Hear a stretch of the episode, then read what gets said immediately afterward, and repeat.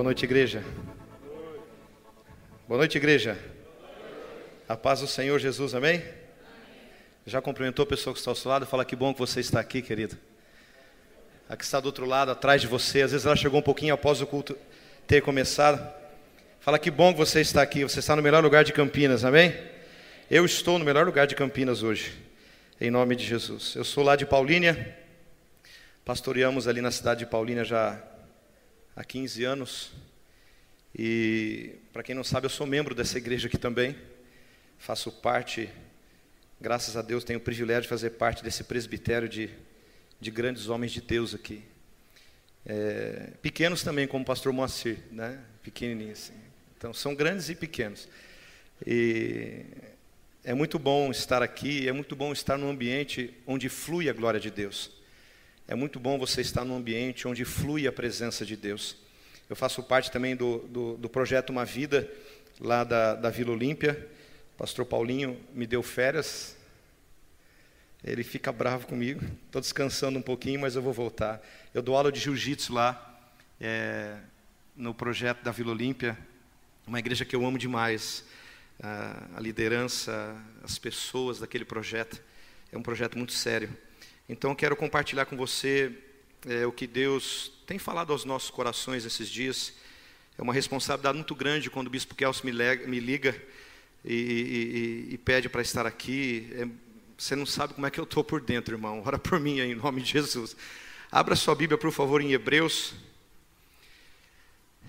Aleluia. Livro de Hebreus, capítulo 6. Quero falar sobre um assunto em que nós precisamos muito ouvir nesses dias. Um assunto muito importante que precisa permear nossas vidas, que precisa fazer parte das nossas vidas, no mundo tão caótico que está existindo hoje, né? guerras, rumores de guerras, sabemos que isso tudo é bíblico, está na palavra, mas muitas vezes as pessoas ouvem notícias ou assistem notícias pesquisam notícias e começam a perder a esperança, começam a perder a expectativa daquilo que realmente Deus tem como propósito através do seu filho Jesus para as nossas vidas. Você crê que Deus tem um propósito para a tua vida? Amém ou não? Você crê nisso? Deus tem um propósito não só terreno, mas Deus tem um propósito eterno para as nossas vidas. Então eu quero falar sobre a esperança que há em Jesus. Se eu fosse dar um tema para essa mensagem, eu colocaria esperança de um futuro. Porque se você realmente vive como eu em uma nação que está passando por situações de descobertas, situações de investigações, a nossa nação está sendo investigada já há mais de três anos, coisas estão sendo descobertas, coisas estão sendo tiradas, pessoas estão pagando o preço de uma situação. Isso está trazendo muitas vezes um caos para a nação ou para o mundo também. O mundo está passando por uma situação até de caos. Mas meditando na palavra e, e falando com o papai esses dias, eu tenho um, um, um, propósito de todas as madrugadas estar buscando ao Senhor. Fiz um propósito com Deus de todas as madrugadas buscar ao Senhor. Eu estava dando um cheiro nele nessa madrugada e o Senhor falando sobre o caos e o Senhor me levou lá para Gênesis. Quando tudo estava parecendo um caos, quando tudo estava um caos, a Bíblia diz que a terra tornou-se um caos e vazia. Mas o Espírito Santo, o Espírito de Deus, se movia sobre a face do abismo. E Deus falou forte no meu coração que Ele precisa do caos para agir. Deus falou forte no meu coração que o caos é um combustível para Deus agir uma situação de caos, uma situação de dificuldade, uma situação de problema, enfermidade ou perseguição, deixa eu dizer algo para você, não escandaliza comigo, não, é combustível para Deus agir. Nada é perdido na mão de Deus. Tudo que está nas mãos de Deus está no controle dele. Você pode dizer isso? Tudo está no controle da mão de Deus? Você crê nisso? Que tudo está no controle, tudo está na direção. Queridos, Deus tem nas palmas das mãos o meu nome e o seu nome escritos nelas. Todas as vezes, todos os dias, Deus olha para as palmas da mão dele e vê o meu nome e o seu nome escrito lá. Ele acredita em você. Ele não só acredita em você, é que Deus, por acreditar em você, ele ultrapassou todos os limites para nos salvar. E ele ultrapassou todos os limites entregando o seu único filho na cruz. Então, amados, em um meio, em meio a uma situação de caos, em meio a uma situação de problema, deixa eu dizer algo para você: existe uma esperança. Essa esperança chama-se Jesus Cristo de Nazaré. Ele nasceu há mais de dois mil anos atrás, entregou a sua vida por mim e por você. Como eu amo cantar o nome de Jesus. Como o pastor Paulinho disse aqui, que se ele está de pé é porque o nome de Jesus o sustenta, e eu também penso assim. Em meio às dificuldades, em meio aos caos que nós vivemos, aos problemas, às ansiedades, o que mais nós vemos nesses dias são vidas ansiosas. Eu não sei aqui, mas em Paulínia, meu irmão e minha irmã, você não tem ideia como as pessoas nos procuram com esse sentimento de ansiedade, pastor Eugênio. Ansiosas, preocupadas com o dia de amanhã, ansiosas e parando e paralisando a sua fé, paralisando a sua vida por causa de problemas. Eu quero te dar uma boa notícia nessa noite. Jesus é a nossa esperança e esperança para um futuro. Ele tem um futuro reservado para mim e para você, não só aqui na terra, mas Ele está preparando moradas na casa do Pai. O que nós, sabe qual é o nosso problema? O problema da nossa ansiedade exacerbada. O problema é que nós pensamos somente nas coisas terrenas. Não cogitamos mais das coisas do céu, apenas pensamos e cogitamos das coisas terrenas. Quando Jesus vem com uma palavra dura para Pedro, dizendo: Pedro, você só cogita das coisas dos homens. Pedro é a igreja hoje. Nós somos esse Pedro. Que quando a situação bate a nossa porta, a dificuldade bate a nossa porta, nós ficamos preocupados em somente vencer as situações adversas do dia a dia e nos esquecemos que é um lugar reservado para nós. Então eu queria compartilhar com você em Hebreus capítulo 6, no versículo 13 a 20. Eu quero ser bem rápido, por favor. Me ajuda, Jesus, a ser rápido. É, o pastor Eugênio falou, microfone na mão de pastor é um problema, irmão. Ainda mais quando a gente vem de fora, a gente quer falar muito. Mas eu já estou bem instruído. Quando ele me liga, ele fala assim: Você já sabe? Eu falei: Não, já sei. Versículo. e ontem cedo ele me ligou: Não esqueça que amanhã. Eu falei: Amém, eu estou sabendo. Porque quando Deus fez a promessa, versículo 13: Quando Deus fez a promessa a Abraão, como não tinha outro maior por quem jurasse, jurou por si mesmo, dizendo: Certamente, abençoando-te abençoarei, e multiplicando-te multiplicarei. E assim, esperando com paciência, alcançou a promessa. Porque os homens certamente juram por alguém superior a eles. E o juramento para a confirmação é, para eles, o fim de todas as contendas. Por isso, querendo Deus mostrar mais abundantemente a imutabilidade do seu conselho aos herdeiros da promessa, se interpôs com o juramento, para que por duas coisas, quantas coisas?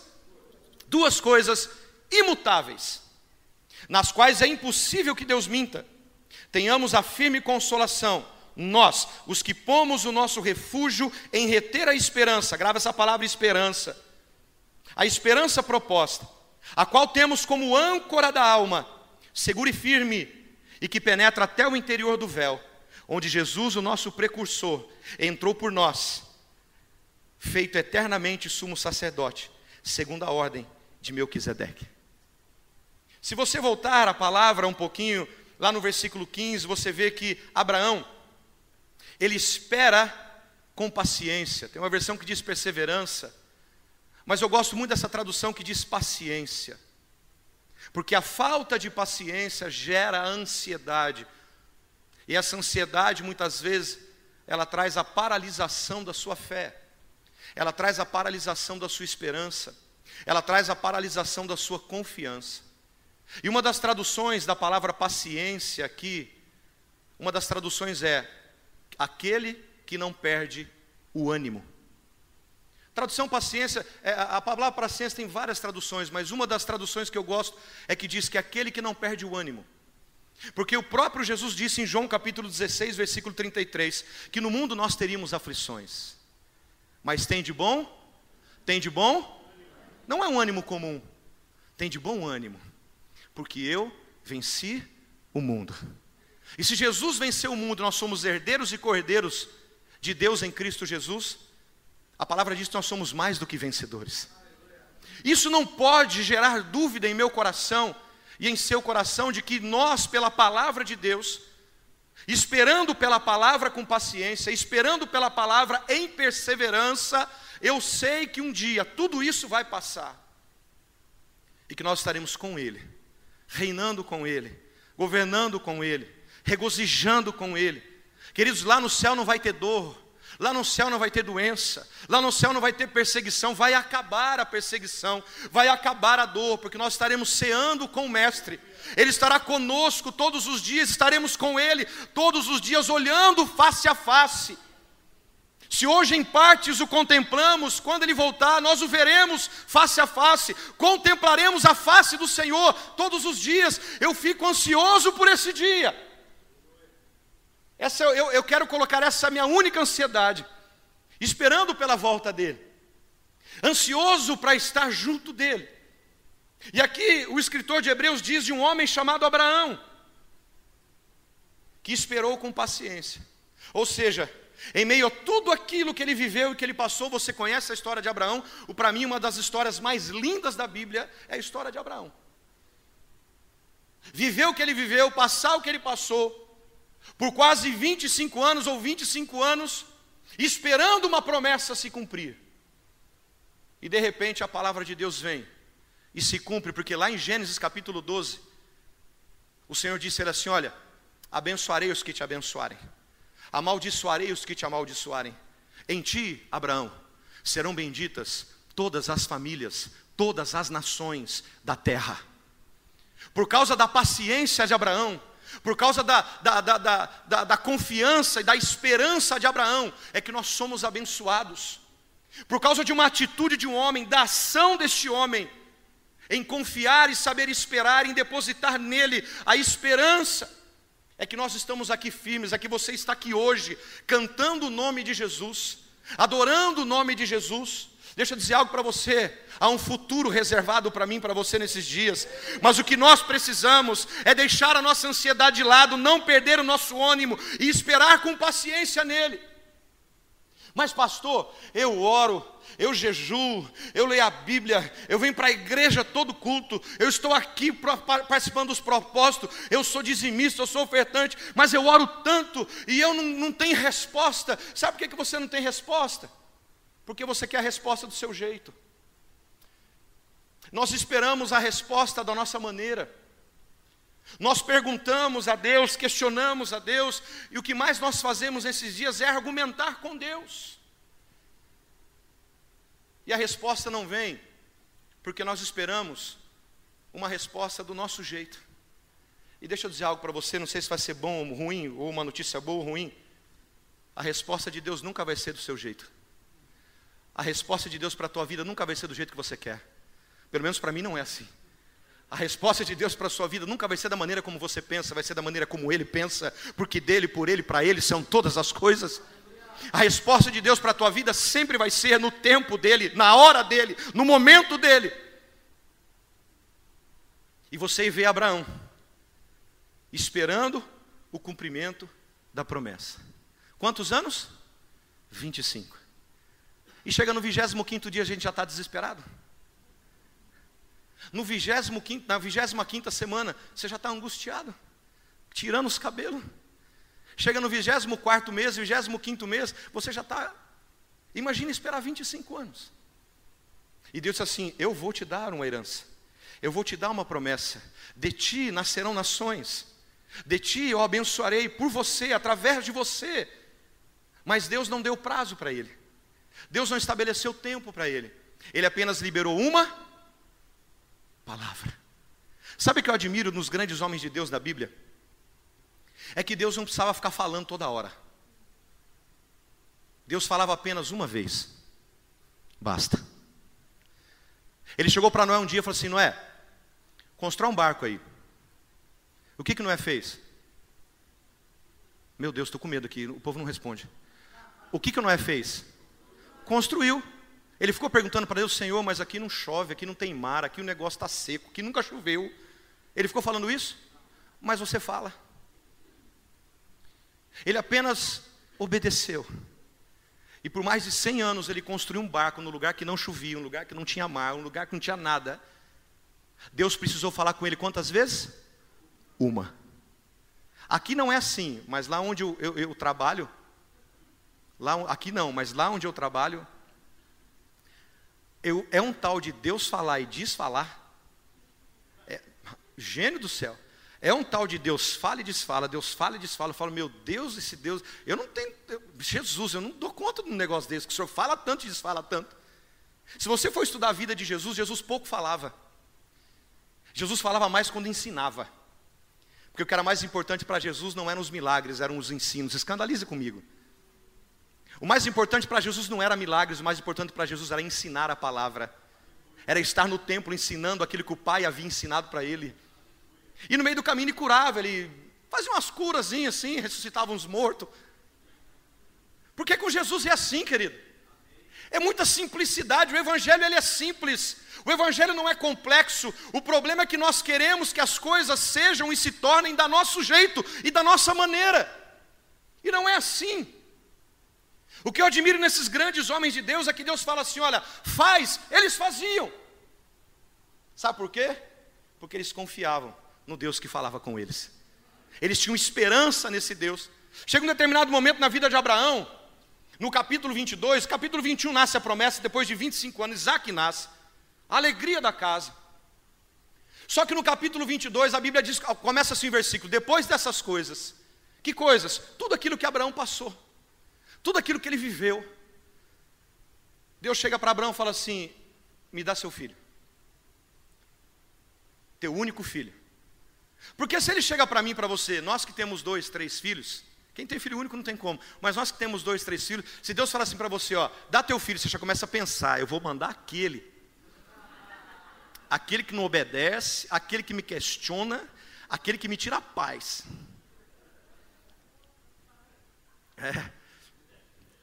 Aí Abraão tinha quantos filhos naquele momento? Tinham dois, não tinha? O Ismael e o Isaac. E Deus fala assim para ele: dá teu filho. Eu fico imaginando Abraão assim. Eu, isso é coisa minha, tá, gente? Uma vez eu vi uma frase do pastor Djalma dizendo assim: com a minha mente santificada eu posso pensar essas coisas. Eu fico imaginando Abraão assim: hum, vou mandar Ismael, filho da egípcia. Foi Sara que arrumou esse problema para minha cabeça. Mas ele fala assim: dá-me teu filho. E Deus ele não para para falar, para deixar Abraão pensar. Ele fala assim: dá-me teu filho, teu único filho. Ele falou: opa, Único filho. Bom, posso mandar o mais velho? Não. Dá-me teu filho, teu único filho, Isaac. Aí pronto. A quem? Amas. E sacrifica a mim. O que que Abraão faz, querido? A gente brinca para descontrair, mas o que que Abraão faz? Sem pensar. No dia seguinte ele pega o menino, levanta de madrugada, prepara a lenha, prepara a mula, coloca tudo em cima e vai por três dias viajando e de repente chega num monte. Eu acho uma das passagens mais lindas da Bíblia. Olha o monte de longe, ele fala para os seus servos: olha, fiquem aqui, porque o menino nós vamos adorar e depois voltaremos. Abraão estava crendo, o pastor pode me corrigir como mestre, na ressurreição daquela criança depois.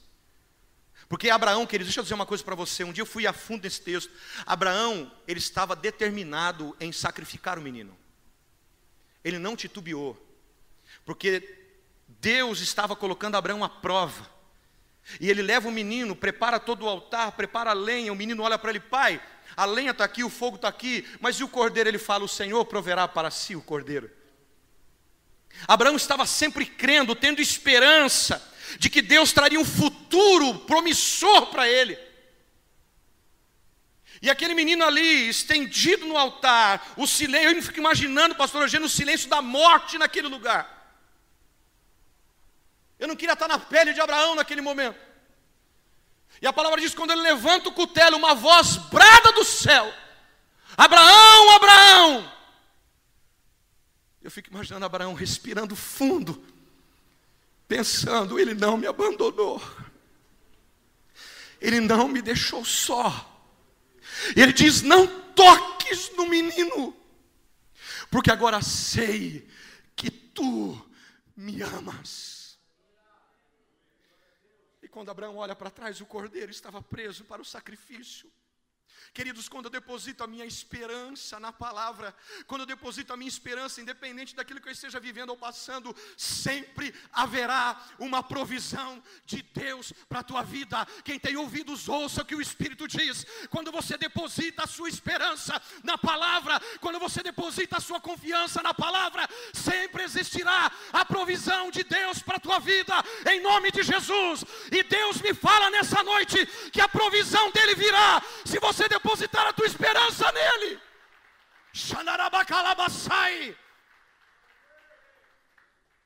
Eu não sei que maneira você entrou aqui. Mas se você depositar a tua esperança, mesmo no último momento, creia, a voz vai bradar do céu, dizendo agora: Eu sei que tu me amas. Fala para a pessoa que está ao seu lado, desculpa, não tenho hábito aqui, mas eu tenho lá. Fala para a pessoa que está do seu lado, a provisão de Deus virá sobre a tua vida. Ah, meu Deus! Mas eu preciso depositar a minha esperança. A palavra esperança no grego é elpis, que significa fundamento. A esperança precisa ser o meu fundamento, para que eu possa criar todo um edifício sobre ela. A esperança é um dos pilares, é um dos fundamentos para que você possa construir uma vida em Deus. A esperança é um dos pilares, é um dos fundamentos, junto com obediência, junto com fé, junto com perseverança. Queridos, não há como nós temos uma caminhada com Cristo, se nós não tivermos um fundamento chamado esperança. Esperança para um futuro eu não sei o que você espera, o que você programa, o que você projeta para esse ano ou para os próximos anos da sua vida, mas deixa eu dizer algo: projete, sonhe, crie objetivos, mas coloque a sua esperança no único que pode trazer a provisão para a tua vida. Quem entende, diga amém. E a Bíblia diz que a esperança, no verso 19, é como a âncora da alma, segura e firme e que penetra até o interior do fel. Queridos, a âncora é um instrumento náutico muito pesado que traz, como eu disse que esperança é fundamento, uma das traduções é fundamento, a esperança, a âncora, ela traz estabilidade. Vou ficar até longe daqui. A esperança, ela traz estabilidade. O que, que eu disse? A esperança, ela traz estabilidade, ela fixa o navio na posição em que ele deve ficar. A esperança, ela traz estabilidade, ela traz firmeza, ela traz força, para que o navio, em meio às tempestades, ele não se mova daquele lugar em que ele foi ancorado. E a palavra compara a, a, a esperança como esta âncora.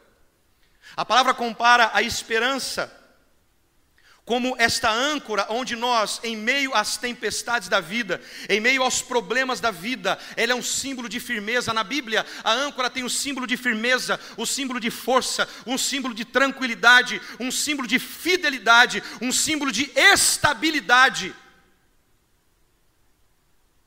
O cristão só tem uma vida estável quando ele deposita a sua esperança em Deus. O cristão ele só tem uma caminhada estável, mesmo em meio às tempestades, mesmo em meio aos problemas, mesmo em meio às dificuldades, eu não abro mão daquele propósito que Deus estabeleceu para a minha vida. Porque a minha confiança não está em homens, a minha confiança não está num sistema, a minha confiança não está numa economia, a minha confiança está no autor e consumador da minha fé, Jesus Cristo. É isso que me mantém em pé, é isso que me mantém firme, é isso que me mantém estável. Você entende o que eu estou dizendo? Eu sei que você passa por tempestades. Eu sei que você passa por problemas. Eu sei que você passa por dificuldades. Eu sei de tudo isso. Mas se você realmente coloca a palavra de Deus, a presença de Deus como âncora da sua vida, quando as tempestades vierem, Ah, tem uma, tem, uma, tem uma definição sobre âncora, em que a âncora, ela mantém o barco, ela mantém o navio no lugar propício, no lugar estabilizado. Porque se você pega um navio hoje para viajar, ou um navio de carga, ele não pode ancorar em qualquer lugar, não pode parar em qualquer lugar no meio do oceano. Existem lugares para se parar. Sabia disso? Eu não sabia, eu fiquei sabendo. Existem lugares e tem que ser naquele lugar, estabelecido. E sabe qual lugar que a nossa esperança tem que estar estabelecida? No centro da vontade de Deus. A nossa esperança tem que estar estabelecida no centro da vontade de Deus. Queridos, é tempo de nós crescermos. O que, que eu disse? Fala a pessoa do seu lado, vamos crescer esse ano? É tempo de nós amadurecermos, é tempo de nós crescermos, é tempo de nós começarmos a viver uma vida diferente em Cristo. O que Deus tem para nós nesses dias é uma vida diferenciada em Cristo Jesus. E lá no versículo 17, vai lá comigo, por favor. A palavra diz: Por isso, voltei para o 17. Querendo Deus mostrar mais abundantemente a imutabilidade do seu conselho aos herdeiros da promessa, se interpôs com juramento, para que por duas coisas imutáveis, quantas coisas? Nas quais é impossível que Deus minta. Tenhamos a firme consolação, nós, os que pomos o nosso refúgio em reter a esperança. A Bíblia diz que ele é imutável. Malaquias capítulo 3, a partir do versículo 6, diz que Deus é imutável. Ele não muda, ele não tem variação de mudança.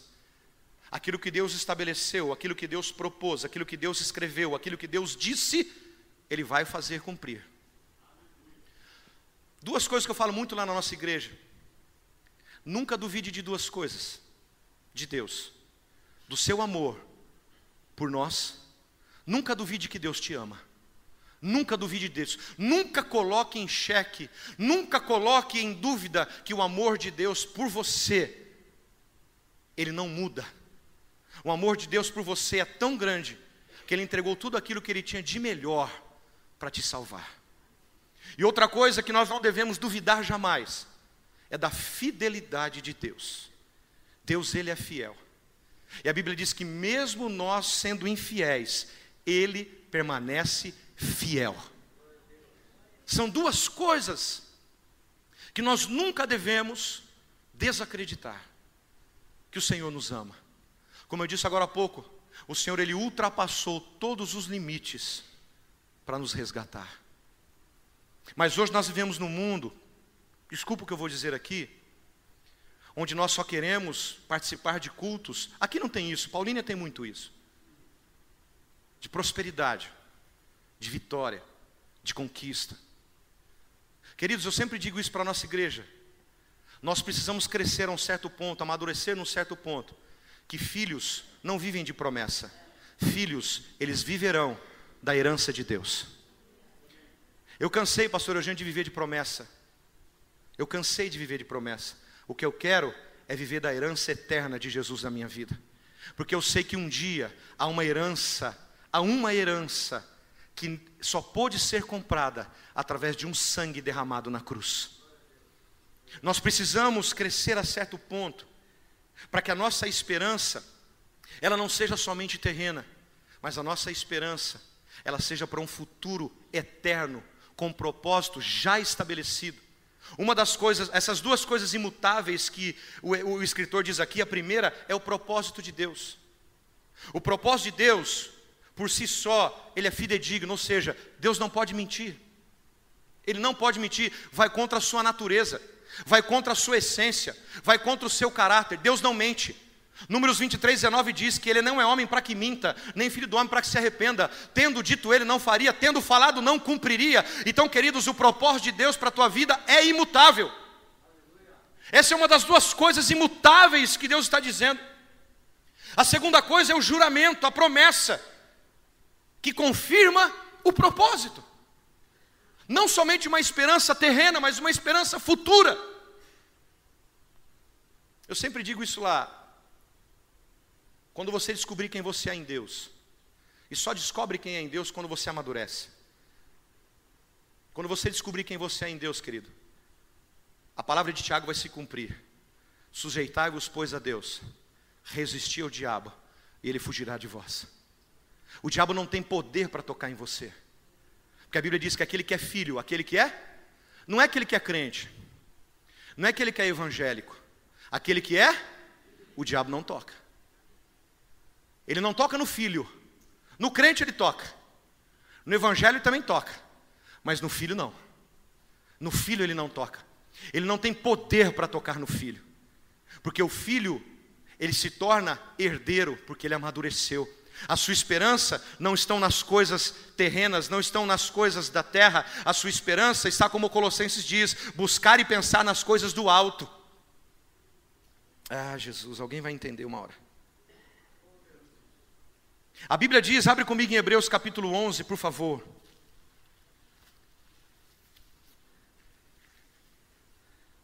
Abre comigo lá em Hebreus capítulo 11, versículo 3.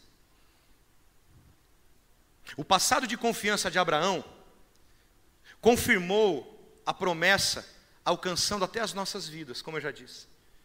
Hebreus 11, 3 diz assim: pela fé, pela, você só entende pela fé. Você só consegue entender as coisas de Deus pela fé. Não, você não consegue entender as coisas de Deus pelo raciocínio humano. Nós somos muito racionais. Nós precisamos começar a ser mais espirituais. Porque o espírito cogita das coisas do espírito, a carne cogita das coisas da carne. E o amadurecimento ele traz um crescimento no espírito. Então o versículo 3 diz: "Pela fé entendemos". E querido, só desfruta de Deus quem entende. Só desfruta das coisas eternas de Deus quem entende. Ele diz: pela fé, entendemos que o universo foi formado pela palavra. O universo foi formado pela palavra de Deus, de modo que o que se vê não foi feito do que é visível. O que eu disse agora no começo. O caos era um combustível para Deus agir. O problema é um, é um combustível para Deus agir. A dificuldade que você possa estar vivendo ou possa estar passando, a enfermidade, a perseguição, o problema, seja qual for, é combustível para Deus. Deus não joga nada fora. Quando a terra se tornou um caos por causa da queda de Satanás, Deus viu que o espírito dele estava ali pairando, o espírito dele estava ali se movendo. O espírito de Deus não para, ele se move. Então deixa eu dizer algo para você, querido. Você não está sozinho nesse clube, não. O seu problema não é o, o, o mais absurdo do mundo, tem muitos problemas piores do que o teu. Tem muitas dificuldades maiores do que a tua. Então, sabe o que eu digo lá para a minha igreja? Abaixa a bolinha aí, irmão, porque tem sete mil ainda que não beijou a boca de Baal. Aleluia. Elias estava se achando cara. Ah, me mata, me mata, me mata. Se eu sou Deus, já matava. Com meu temperamento sanguíneo? Ah, se quer morrer, então morre, desgraça. Bah. Mas Deus não é assim, Deus é amor, né? Graças a Deus que Ele é Deus e eu sou nada. Ele chega para Elias, aí, aí ele conta aquela história: vem para cá, Elias, porque está na caverna, Elias, vem para fora, Elias. E ele vem com aquela cara dele de cachorro que é o da mudança. E Deus fala assim para ele: o que é que você está fazendo aqui? Quem te deu ordem para vir para cá? E sabe o que Deus fala para ele? Deus não pega ele põe no colinho assim, ah, Elias, hum, tadinho dele, ah. Sabe o que Deus fala para ele? Volta, pelo mesmo caminho que você veio. Você vai ungir um sacerdote, um rei e um profeta no teu lugar. E o que é que ele faz? Graças a Deus que ele obedeceu, ele voltou. Então, queridos, quando há um caos permeando as nossas vidas, saiba que isso é um combustível para Deus agir. E sabe o que Deus fez no versículo 3 de Gênesis 1? Haja luz. E houve luz. E ali não é a criação do sol, o sol foi criado no quarto dia. Aquela luz que está dizendo ali é a figura ou a pré-figura de Jesus, como a luz de João capítulo 1. A luz não prevalece sobre as trevas. Quando ele disse, haja luz, existiu luz. Toca na pessoa que está ao seu lado e fala assim: vai existir luz em você esses dias. Eu profetizo, fala para ele, eu profetizo, haja luz sobre a tua vida. Haja luz sobre o teu caos, haja luz sobre o teu problema, profetiza, haja luz sobre a tua dificuldade, haja luz sobre a tua enfermidade. Ah, meu Deus, eu creio que há pessoas que estão sendo curadas agora pelo teu toque em nome de Jesus. Se você entrou enfermo, você foi curado agora, porque existe luz sobre a tua vida, e essa luz brilha e brilhará eternamente. O caos é um combustível. Que a Bíblia diz que tudo o que foi feito não foi do que é visível, foi feito pela, mas o homem não, ele fala assim: eu vou moldar. Pega o barro, ele toca, ele molda, ele modela. Sabe por quê? O Deus que você serve é um Deus que gosta de ter relacionamento. O Deus que você serve é um Deus que gosta de tocar e ser tocado. Porque senão ele dizia para o barro: haja o homem. Podia ou não podia existir? Ele é a palavra. Mas ele não quis fazer isso. Ele pegou a mim e pegou a você e modelou. A palavra criar ali é bará, significa modelar com as próprias mãos. Ele modelou a minha vida e a tua vida através da morte de Cristo Jesus. Quem entende, diga amém. Aí o versículo 11 de Hebreus 11, já estou encerrando. A Bíblia diz que pela fé, Abraão e também Sara, apesar de estéril e avançada em idade, recebeu poder. Recebeu o quê? Recebe poder nessa noite, irmão, em nome de Jesus. Recebe poder para que a tua esperança seja infinita na palavra de Deus. Ela recebeu poder para gerar um filho, porque considerou fiel aquele que havia feito a promessa. Assim, daquele homem já sem vitalidade, originaram-se descendentes tão numerosos como as estrelas do céu e tão incontáveis como as areias da praia do mar. A âncora, queridos da alma, o verso 19 diz que ela é firme e segura. A esperança, ela precisa ser firme e segura. A esperança, para se fazer efeito, ela tem que estar na posição certa, e a posição da esperança é no centro da vontade de Deus. Coloque a tua esperança no centro da vontade de Deus, não coloque no homem, coloque em Deus a tua esperança. E haverá provisão, haverá luz, haverá libertação, haverá cura, haverá restauração. Eu profetizo nessa noite, em nome de Jesus, que eu seja profeta de Deus sobre a tua vida nessa noite. E essa esperança, a Bíblia diz que ela penetra o véu. Se a âncora ela tem que descer no fundo do mar para trazer estabilidade para o navio, a esperança ela tem que subir e encontrar-se no coração de Deus e firmar-se ao coração de Deus. A âncora do cristão, querido, a esperança tem que subir até o verdadeiro santuário de Deus, onde ela fixa no, no, próprio Deus.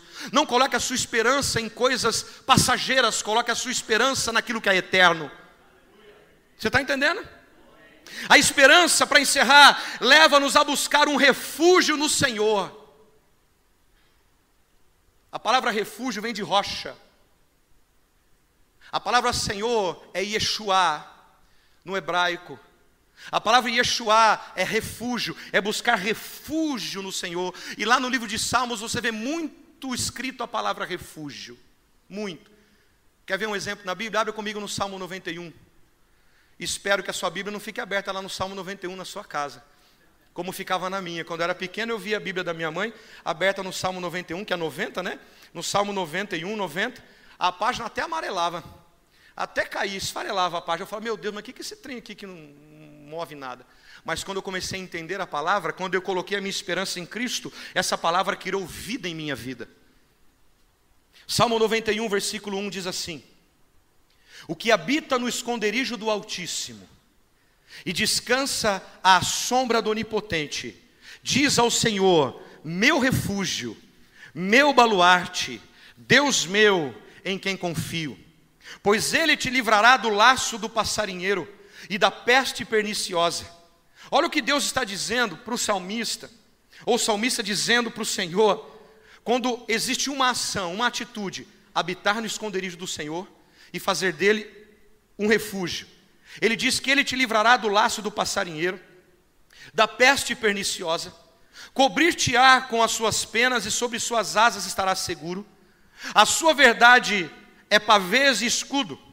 Não te assustarás o terror noturno, nem da seta que voa de dia, nem da peste que se propaga nas trevas, nem da mortandade que assola o meio-dia. Caiam mil ao teu lado, dez mil à tua direita, e tu não serás atingido. Meu irmão e minha irmã, olha o que a palavra de Deus está dizendo. Quando eu deposito a minha esperança no refúgio que é o Senhor, as coisas à sua, à sua volta podem até desmoronar, pessoas podem até vir contra você, mas você nunca vai ser atingido porque a tua esperança está no Altíssimo.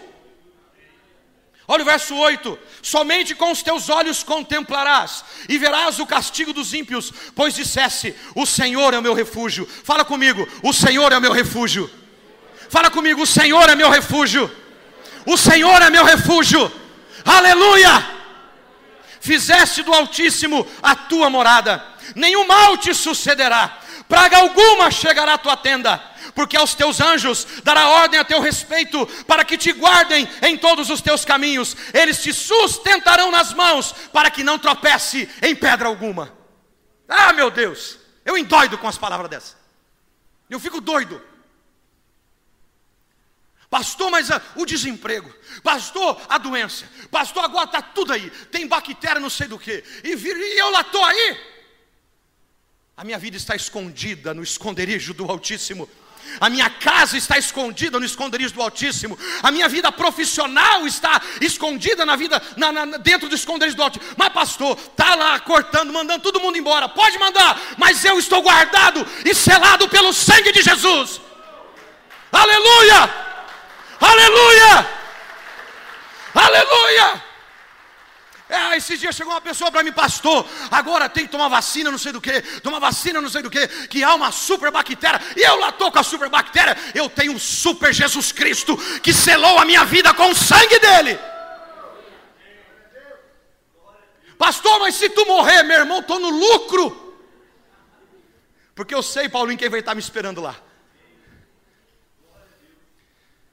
E a esposa vai ficar viúva, não, casa de novo. Arruma um homem melhor que eu, pelo menos, né?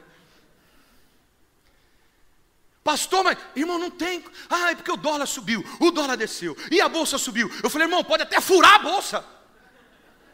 A minha esperança não está na bolsa, a minha esperança está em Cristo Jesus. Ah, o dólar sobe, ah, o dólar desce. E agora o que é que vai ser? Uai, eu vivo no real, não vivo no dólar. Quando eu for para lá, eu já dei entrada no meu passaporte. Quando eu for para lá é outra história. Você está entendendo o que eu estou dizendo? Nós colocamos a nossa esperança e a nossa confiança naquilo que nós vemos, assistimos, observamos. E esquecemos de ler uma palavra que é viva. Esquecemos de confiar um Cristo que é vivo. Ele é vivo, irmão, ele é vivo. Não tem ninguém no túmulo dele, está vazio. Ele vive e reina para todo sempre. Ele vela, ele zela, a Bíblia diz em Jeremias que ele vela pela tua palavra para fazê-la cumprir. Quem entende, diga amém. Deus tem uma esperança de um futuro para você. Eu espero que você saia daqui nessa noite. Eu não sei da maneira como você entrou, mas eu sei que você vai sair daqui com a sua esperança renovada, porque o meu Deus está aqui.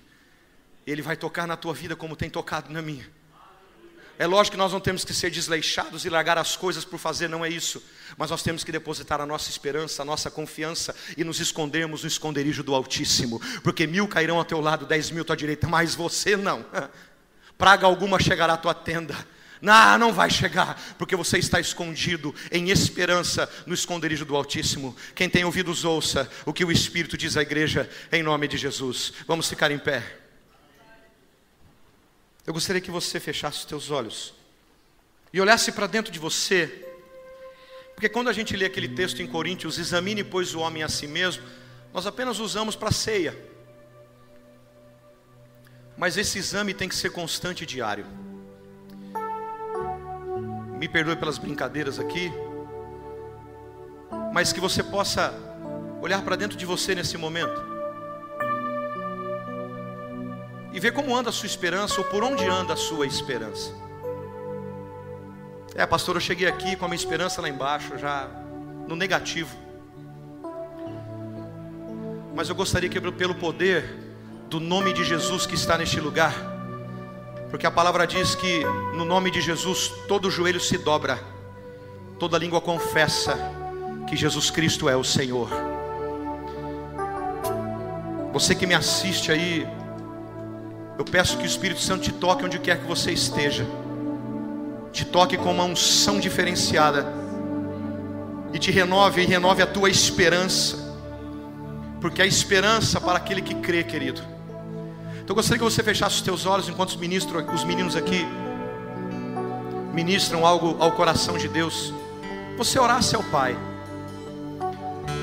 Pastor, eu posso chamar aqui à frente? Tem tempo? Você que entrou neste lugar, eu quero fazer um convite para você. Primeiro, tem muitas pessoas que eu não conheço, mas o Senhor conhece. Você que ainda não entregou a sua vida para Jesus, ei querido, deixa eu dizer algo para você. É a melhor coisa da sua vida. Esse Jesus te traz esperança. Você que nos assiste, entregue a sua vida para Jesus hoje. Que eu posso ter, eu, eu, eu falo sem medo de errar. Jesus ele mudou a minha história.